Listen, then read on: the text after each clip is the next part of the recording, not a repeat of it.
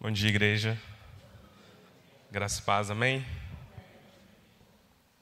Sempre motivo de muita alegria estar aqui, à frente, né? Uma responsabilidade muito grande.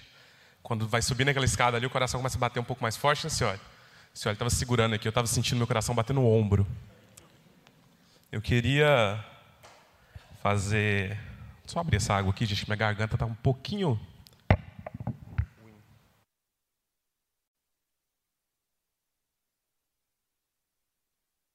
E antes de começar fazer um merchan e um incentivo.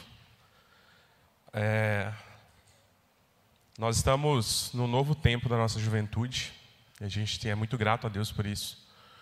Há três semanas atrás a gente teve o retiro de adolescentes com 36 adolescentes inscritos que foram ali. Até então eu, Priscila e Simone, a gente estava à frente da célula de adolescente, né? Onde estava acontecendo no CCI e uma média de 5, 8, 12 adolescentes. Na primeira célula, semana passada, na casa da Rebeca, é, nós tivemos ali 26 adolescentes. Ontem, na célula, na casa do Renato, nós tivemos 38 adolescentes. Então, assim, é, Deus superou todas as nossas expectativas e agora a gente precisa de estratégia para conseguir agora remontar tudo isso. Né? Mas eu queria incentivar você, pai, a levar o seu filho. Ainda tem uns uns outros aí que não têm se integrado. Então, cola na gente lá, tá? Queria que você abrisse sua Bíblia, vamos partir para o texto. Preciso ser rápido, né, Júnior? Malaquias, capítulo 4, verso 6. Aliás, já vai projetar. Malaquias, capítulo 4, verso 6 e Lucas, capítulo 2, verso 11. A gente vai ler esses dois versículos. Amém? Diz assim a palavra: Ele converterá o coração dos pais aos seus filhos, e o coração dos filhos aos seus pais, para que eu não venha e castigue a terra com maldição. Lucas 2:11 É que hoje, na cidade de Davi, lhes nasceu o Salvador, que é Cristo, o Senhor. Vamos orar. Pai, muito obrigado pela tua palavra. Sua palavra está lida e ministrada. Nós te louvamos, Deus, porque o teu cuidado, ó Pai, tem sido grande no nosso meio. Nós te louvamos, Deus, porque a tua misericórdia e graça tem nos sustentado. E agora nós te pedimos, ó Pai, que nessa manhã a tua palavra venha falando ao nosso coração. Tenha liberdade no nosso meio e nos transforme em nome de Jesus. O texto proposto, o tema proposto no mês de juventude é Ele Vem, também no livro de Lucas. Mas eu queria partir desse texto porque, na verdade, o que eu queria fazer nessa manhã era relembrar o nosso coração de alguns pontos que são extremamente fundamentais até a gente chegar no tema do, do mês de juventude em si. É, eu estou aqui para, na verdade, para tentar fazer com que a gente relembre a primeira coisa muito importante antes de a gente entrar nos pontos da mensagem especificamente. Deus e o homem, de Deus para o homem, a ideia sempre foi de relacionamento. Então, esse é o primeiro ponto que a gente vai pensar. Desde a criação, eu poderia falar que a criação é relacional e a consumação dos séculos também é relacional. Então, do início ao fim, Deus sempre buscou e busca e buscará relacionamento com a própria criação. Se a gente pegar alguns exemplos de relacionamento estreito de Deus para o homem, porque existiram vários relacionamentos na Bíblia, mas existiram alguns relacionamentos que foram mais juntinhos, alguns foram mais próximos. Se a gente fosse elencar, a gente poderia começar com o patriarca, por exemplo, Abraão, que Deus manda que ele saísse da terra dele, da parentela, para uma terra que ele mostraria e faria dele uma grande nação. Alguns anos passaram de caminhada, Abraão está velho, e Deus volta a Abraão prometendo o filho prometendo a terra e reprometendo, na verdade, uma grande nação. Naquele momento, Abraão questiona Deus, lá em Gênesis 15, naquela altura. E, Abraão, e Deus faz com Abraão uma coisa muito legal, se a gente pegar aquele texto. O André Costa até comentou desse texto aqui uma vez, que é quando Deus pede para Abraão sacrificar alguns animais. E ele parte aqueles animais ao meio, a Bíblia relata que ele pega alguns animais, ele parte ao meio, é como se ele fizesse um corredor, né? Metade dos animais à esquerda, metade dos animais à direita. Os pássaros não são partidos, né? São colocados. E naquele momento ali, Deus fala para Abraão que ele cumpriria a promessa dele, que ele traria o filho e que ele traria a terra e faria dele uma grande nação. Aquele rito, na verdade, aquele ritual, aquela simbologia, eram feitos por reis na época, por, por grandes chefes de Estado, onde, quando você abria dois animais e passava no meio, você prometia ao outro a sua vida caso você não cumprisse aquilo que foi acordado. Ali, Abraão e Deus passariam no meio dos animais para cumprir esse ritual. Mas a Bíblia chama atenção para uma situação muito pontual, que é que quando vai iniciar o ritual, Abraão cai num grande sono pelo próprio Deus. E ali, assim que Abraão cai em sono, Deus faz a promessa e uma sassa ardente passa no meio daquele, daquela abertura. Né?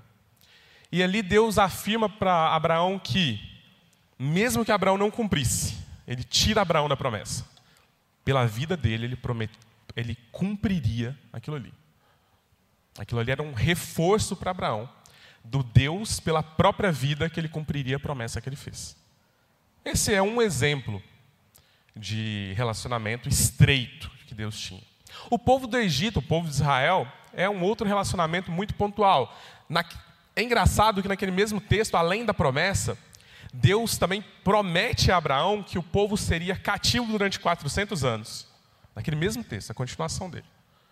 E o povo realmente é cativo. E a libertação do povo de Israel, depois de 400 anos de cativeiro, é talvez uma das, uma das maiores demonstrações de milagres de Deus na Bíblia.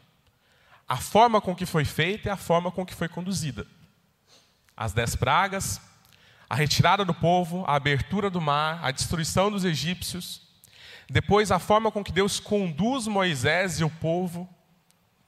Uma nuvem de dia para trazer refrigério, uma coluna de fogo à noite para trazer uma sensação de calor no deserto gelado. Maná caindo do céu, quando o povo reclama do maná, traz carne, é água brotando toda hora. Então, essa condução de Deus ao povo é talvez o momento mais marcante do povo de Israel. Né? A, a, a retirada do povo do Egito e o caminhar ali por 40 anos no deserto. Alguns outros momentos da Bíblia também nos relata, tem um texto que o pastor Júnior uma vez citou aqui, que é de Elias. Lá em 1 Reis capítulo 19, quando Elias está fugindo de Jezabel, ele entra na caverna, né, pastor? Você comenta muito esse texto, esse texto é muito real. E a palavra de Deus para Elias é: Elias, por que você está aqui?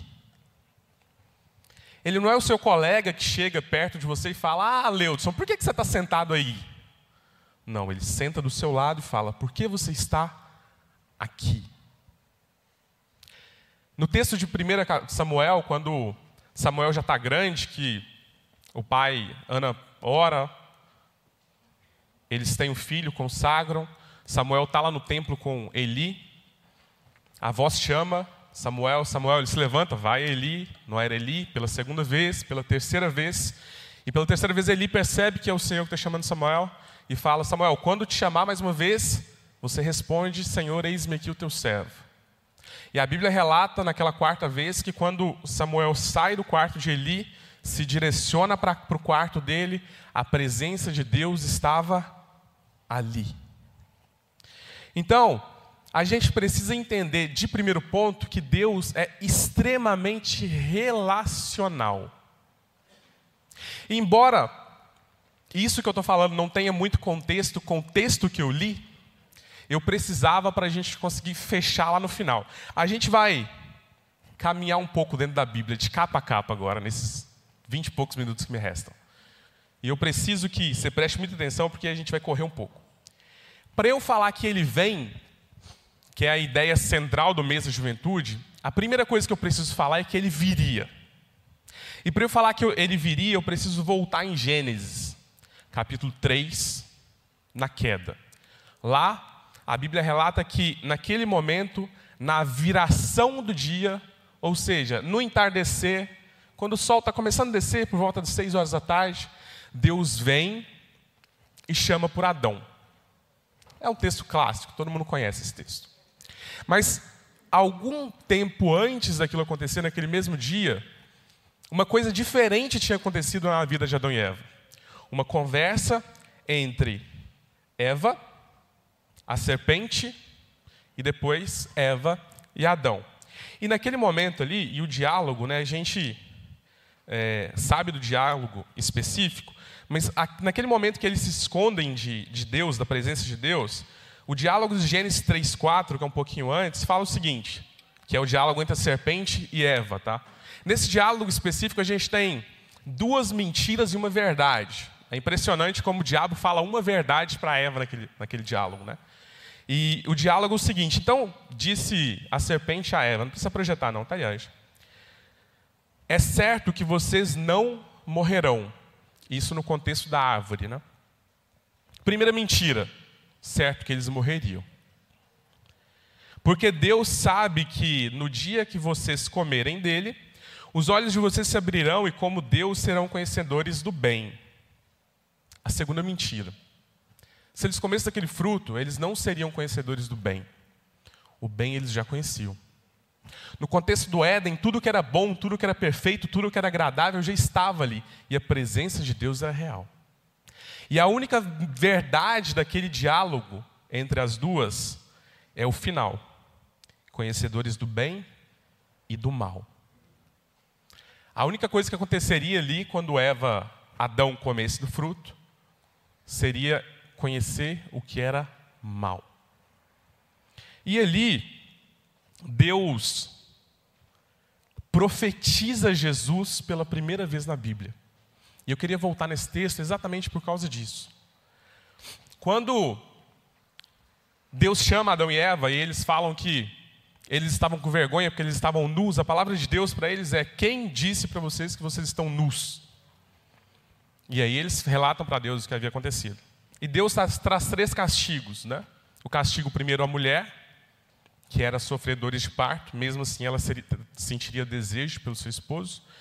Ao homem, lá no final, ele fala que com suor, maldita é a terra por sua causa, e agora para você se alimentar você vai ter que trabalhar, basicamente isso. Mas a palavra para a serpente talvez seja mais impressionante, que ele fala: Eu porei inimizade entre você e mulher, entre a sua descendência e a descendência dela. a descendência dela lhe ferirá a cabeça, e você lhe ferirá o calcanhar. Esse é o primeiro momento da Bíblia onde nós vemos Jesus sendo anunciado. Não na palavra do nome próprio de Jesus, mas a profecia de que alguém viria resgatar o homem daquele erro cometido. E uma coisa que a gente tem que muitos pensam é que aquilo ali foi um plano B de Deus. Como se Deus tivesse criado o homem e a mulher, criado o jardim, criado o firmamento. E no momento que o homem se rebela contra Deus, Deus tira uma carta da manga, né? afinal ele é Deus, e traz o plano de Jesus. Mas isso é limitar muito a capacidade de Deus e a onisciência dele. Lá em, do outro lado da Bíblia, em Apocalipse capítulo 13, verso 8, João, quando está escrevendo, relata que era o cordeiro que já estava morto desde a fundação do mundo. Não desde a queda do homem, desde a fundação do mundo. Na Bíblia, na versão transformadora, a tradução é um pouco ainda mais longa. É antes da fundação do mundo.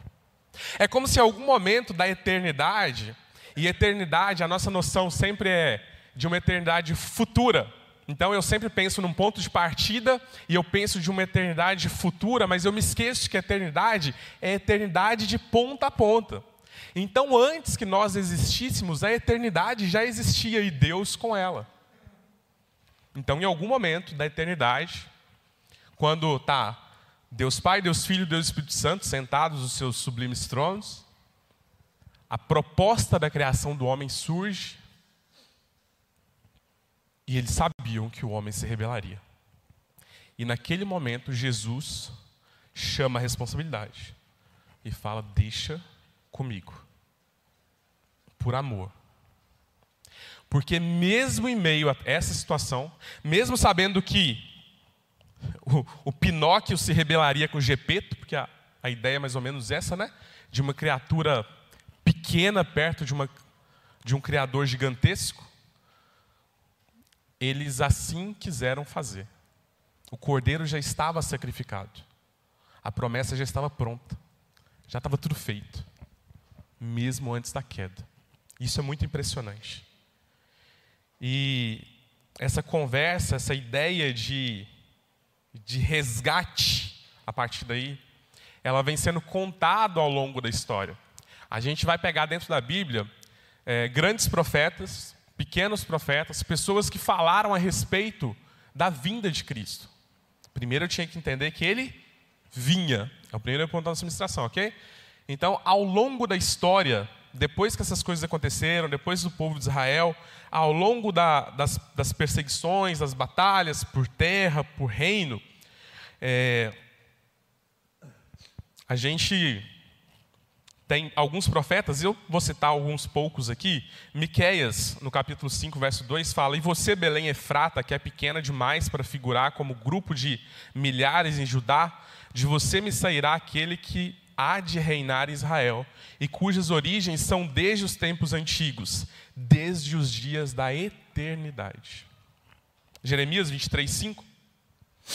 Eis que vem dias, diz o Senhor, em que levantarei de Davi um renovo justo, e como rei que é, reinará, e agirá com sabedoria, e executará o juízo e a justiça na terra.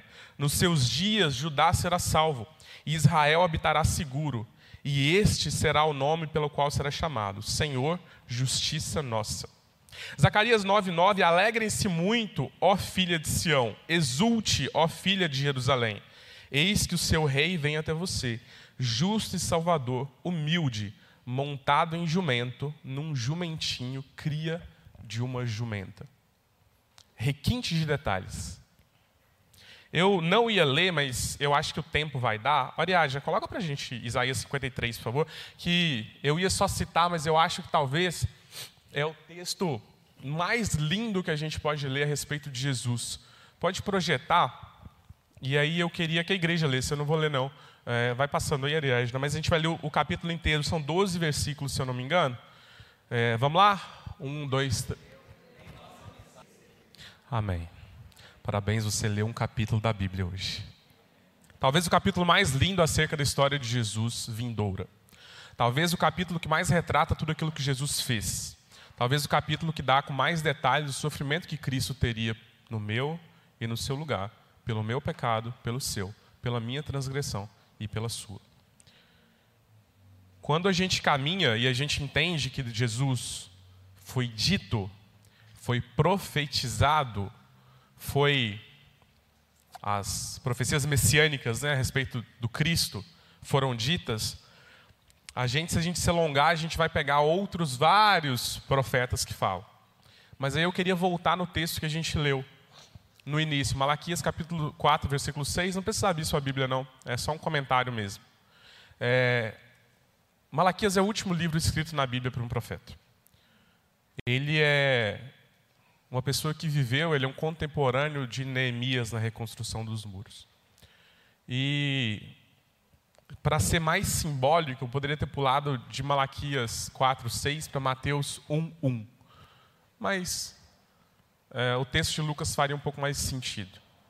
O texto de Lucas que relata que Jesus nasceu na cidade de Davi, o seu Salvador, é o momento em que todas essas profecias se cumprem. Todas essas pequenas profecias e grandes profecias que a gente leu. O problema é que entre Malaquias e Lucas, Malaquias e Mateus, Malaquias e os quatro novos evangelhos, a vinda de Cristo, existe um delay de mais de 400 anos. Nas Bíblias mais antigas, na separação entre Malaquias e Mateus, vinha uma página em branco. Não sei se alguém já, já prestou atenção nisso. Hoje não vem mais porque as Bíblias são todas desenhadas não dá perder espaço. É, mas aquela página em branco ali representa um período que a gente chama dentro da, dentro da teologia, ou chamam dentro da teologia, de período intertestamentário, período interbíblico, ou para ser mais poético, 400 anos de silêncio. 400 anos onde não houve manifestação de Deus. 400 anos onde Deus não falou ao povo. 400 anos onde Deus não se revelou mais. Deus que falava ao homem desde o encontro face a face no Éden, depois da queda, ele fala através de todos os acontecimentos, milagres e maravilhas, ele fala através dos, dos juízes, dos reis, de alguns reis, ele usa de algumas pessoas, ele fala com homens que profetizam contra reis, ele fala através de de um grande período de tempo, de geração atrás de geração, a respeito de Cristo, reforçando aquilo que ele tinha falado no Éden, que o Salvador viria, em algum momento Deus para de falar.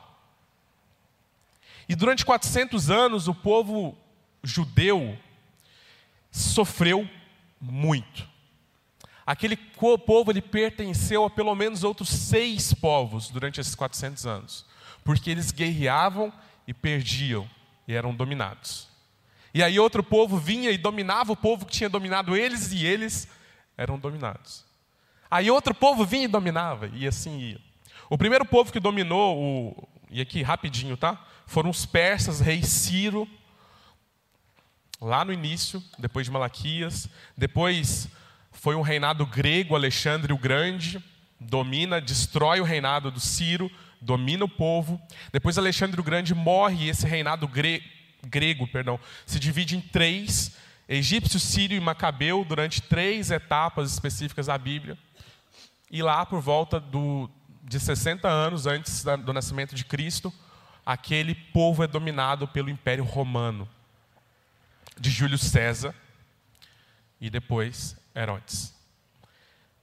A questão é que e o cerne aqui, para a gente pensar, é que aquele povo, durante esses 400 anos, não relata que ninguém ali teve 400 anos de vida, né? naquele momento já não tinha mais. Várias gerações se passaram naquele tempo de cativeiro de outros povos. Aquele povo, ele sofreu bastante na mão daqueles outros povos. Embora o primeiro reinado deles, de Ciro, tivesse uma ideia diferente, ele permite que o povo retorne e adore aos seus próprios deuses. Isso dá um alento ao povo de Israel, mas logo em seguida ele é dominado por outros tipos de povos que não permitem isso. Então existe ali uma miscigenação muito grande. Os valores são perdidos, as ideias são perdidas e a promessa de um Cristo vindouro em algum momento é esquecida durante mais de 400 anos. Distrações apareceram certamente naquele momento, nem só de dor aquele momento foi.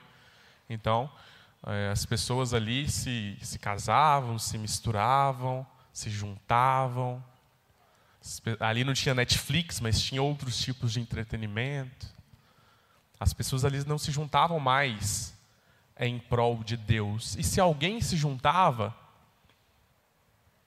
se juntava para falar de um Deus de longe, ausente, que falou há muito tempo atrás ao povo. Muito parecido com o tempo de hoje, onde as pessoas estão totalmente inertes ao que tem acontecido. A gente tem uma promessa dita há muito tempo atrás. A Bíblia está aí falando de coisas que acontecem hoje com uma velocidade impressionante. E a gente não está atento. Quando a gente passa de Malaquias capítulo 4, verso 6 para o texto de Lucas 2, 11, quando Lucas fala que na cidade de Davi, hoje lhes nasceu o Salvador, Cristo o Senhor. 30 anos depois, e esse texto, aliás, não pode projetar para mim, por gentileza, Lucas capítulo 4, verso 16, eu vou ler e fala o seguinte: Jesus foi para Nazaré, onde havia sido criado. Num sábado, Vou ler naquela versão que foi melhor, né? Ele foi a Nazaré, onde havia sido criado, e no dia de sábado entrou na sinagoga, como era de costume, e levantou-se para ler. Foi-lhe entregue o livro do profeta Isaías, abriu e encontrou no lugar onde estava escrito: O Espírito do Senhor está sobre mim, porque ele me ungiu para pregar as boas novas aos pobres e ele me enviou para proclamar a liberdade aos presos e recuperação para a vista aos cegos, para libertar os oprimidos e proclamar o ano da graça do Senhor. Então ele fechou o livro, desenvolveu, devolveu o assistente e assentou-se na sinagoga. Todos tinham os olhos fitos nele. E ele começou a dizer-lhes: Hoje se cumpriu a escritura que vocês acabaram de ouvir. Trinta anos depois do nascimento, Jesus senta então na sinagoga e lê essa passagem do próprio profeta Isaías, que falava a respeito dele mesmo. E o segundo ponto da ministração, nesse momento, é: ele veio. Ele vinha, ele foi prometido e ele veio. E ele se reforça enquanto Deus, e ele se diz enquanto Deus, e ele se revela ao povo enquanto Deus. Ele nasceu, ele viveu, ele morreu, e o mais importante, ele ressuscitou. Isso é o que diferencia o nosso Deus de todos os outros deuses. Duas coisas diferenciam o nosso Deus dos outros deuses. Primeiro, a criação. Todos os outros deuses foram criados pela natureza, pelas forças da natureza, ou por forças específicas. O nosso Deus criou a natureza e tudo que nela há. O segundo ponto é que todos os outros deuses de todas as outras religiões têm o sepulcro cheio e o de Jesus está vazio. Isso é importantíssimo para a gente pensar. E a ressurreição traz para nós o terceiro ponto, que é para a gente fechar: a promessa de que ele vem. E é o texto-chave que a gente precisa precisa estar tá pensando durante esse mês. Né? A promessa de que o Jesus viria, a manifestação de Jesus enquanto carne, e a promessa em Mateus capítulo 29, no final do versículo, que ele estaria conosco até a consumação dos séculos.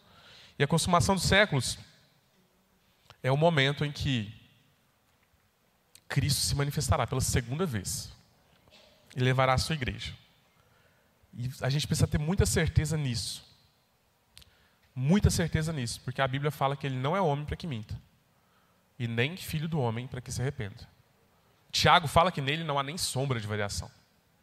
Então, se ele prometeu que ele vem, ele vem mesmo. E esse vem pode trazer para nós dois aspectos muito pontuais para a gente pensar. Esse vem pode trazer a nós esperança, esperança, porque afinal é para isso que nós estamos aqui. Se nós acreditamos na, em Cristo, se nós acreditamos na promessa, acreditamos que um dia Ele nos buscará. Mas, de um outro modo, isso também pode trazer pavor para aqueles que não se prepararam. E esse pavor, muitas vezes, o Ian usou uma palavra aqui no sermão de semana passada, que é travestido. Esse pavor, às vezes, é travestido de incredulidade. Às vezes, o pavor vira um ceticismo.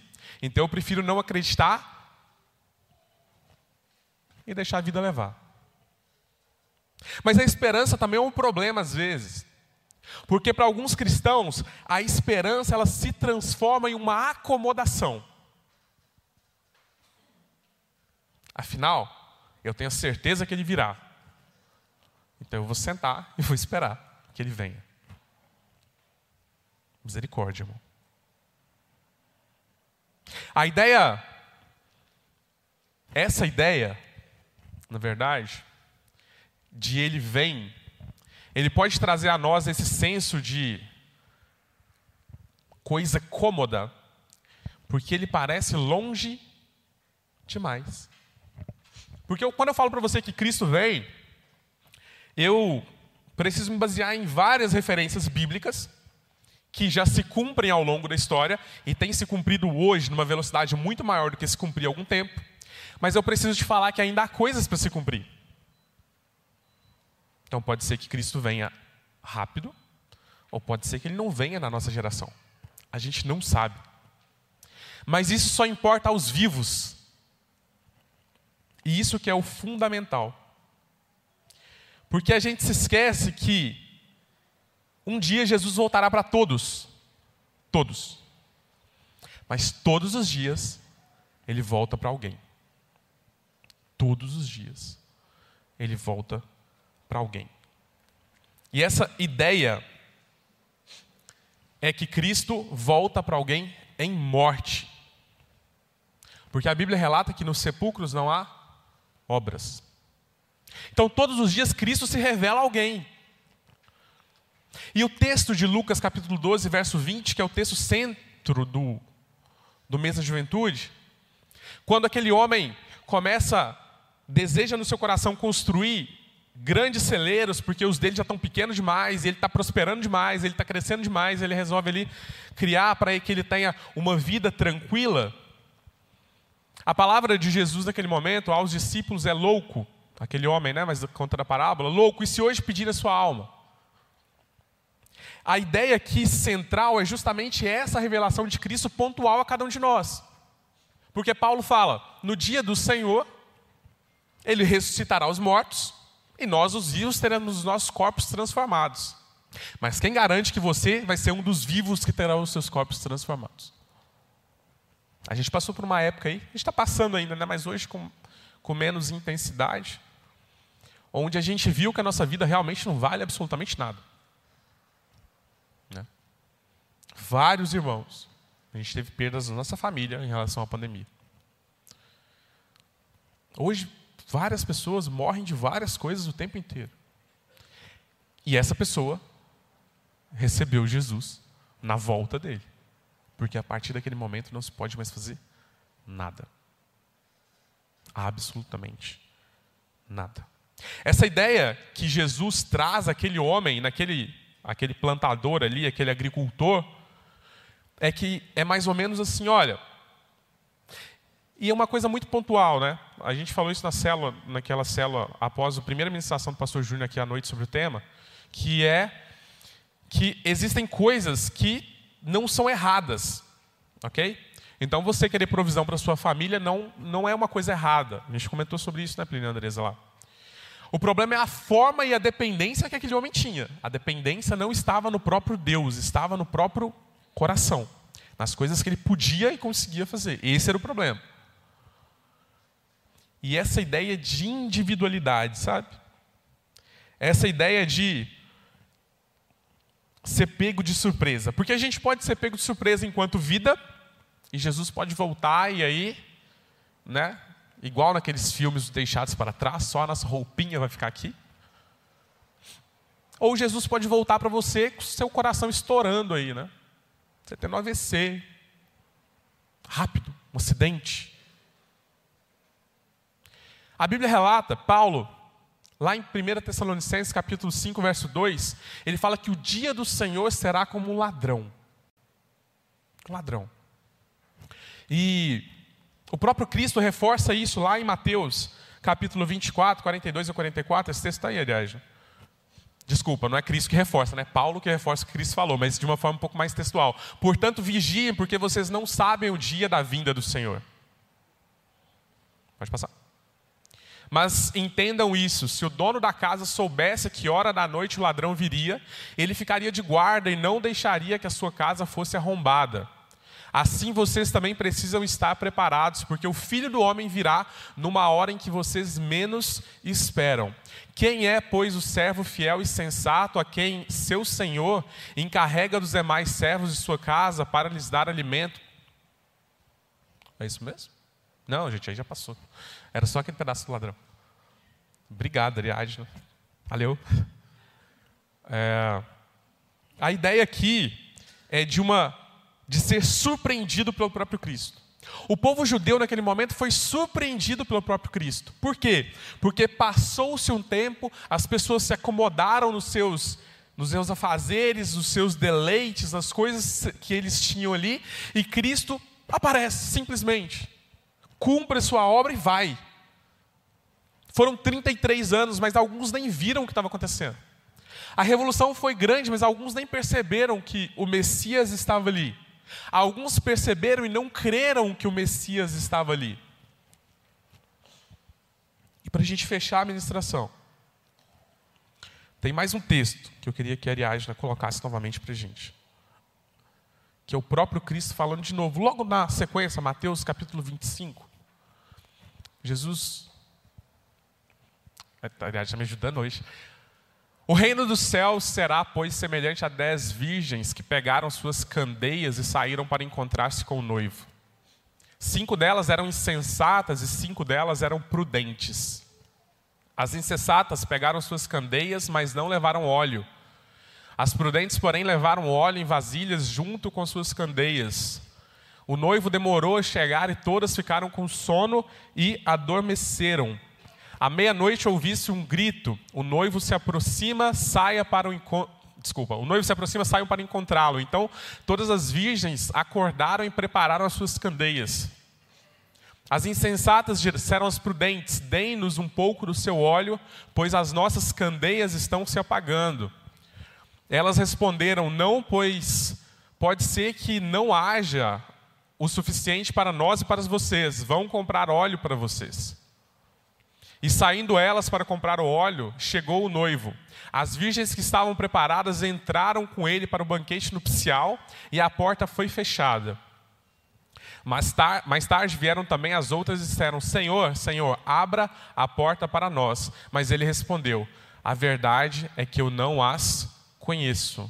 Verso 13: Portanto, vigiem, porque vocês não sabem nem o dia e nem a hora.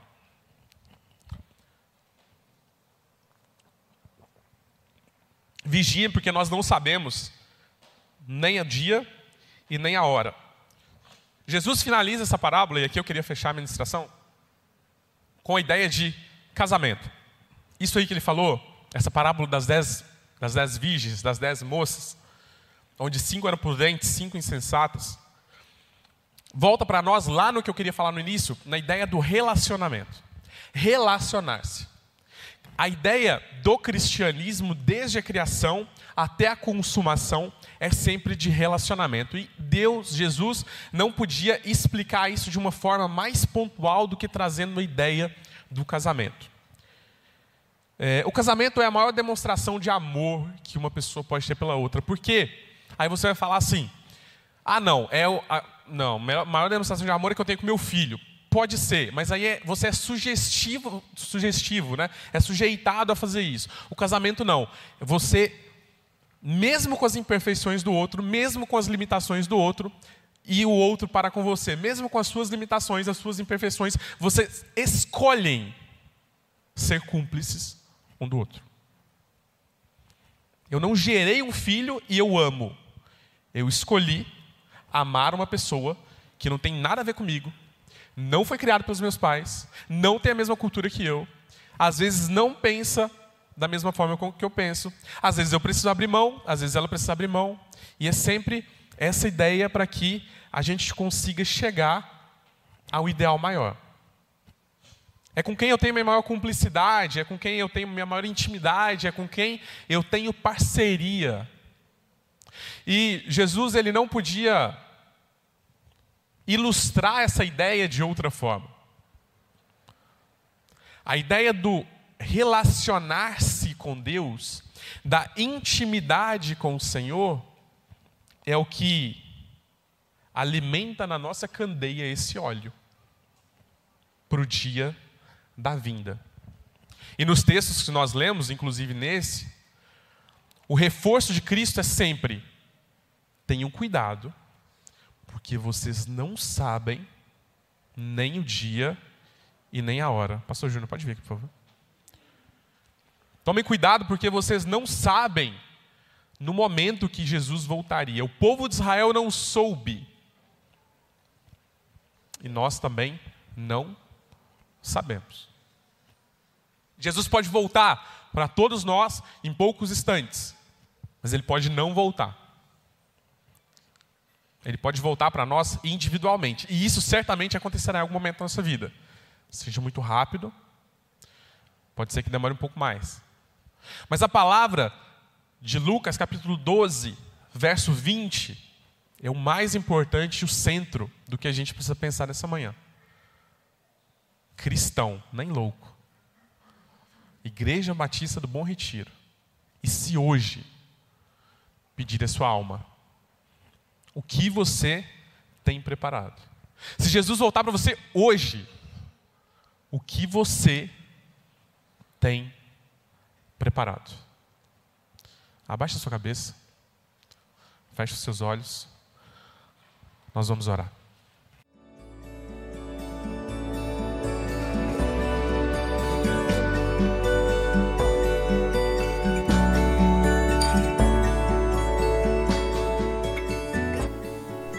A Igreja Batista do Bom Retiro tem plena convicção de que a palavra de Deus é poder para salvar e transformar vidas.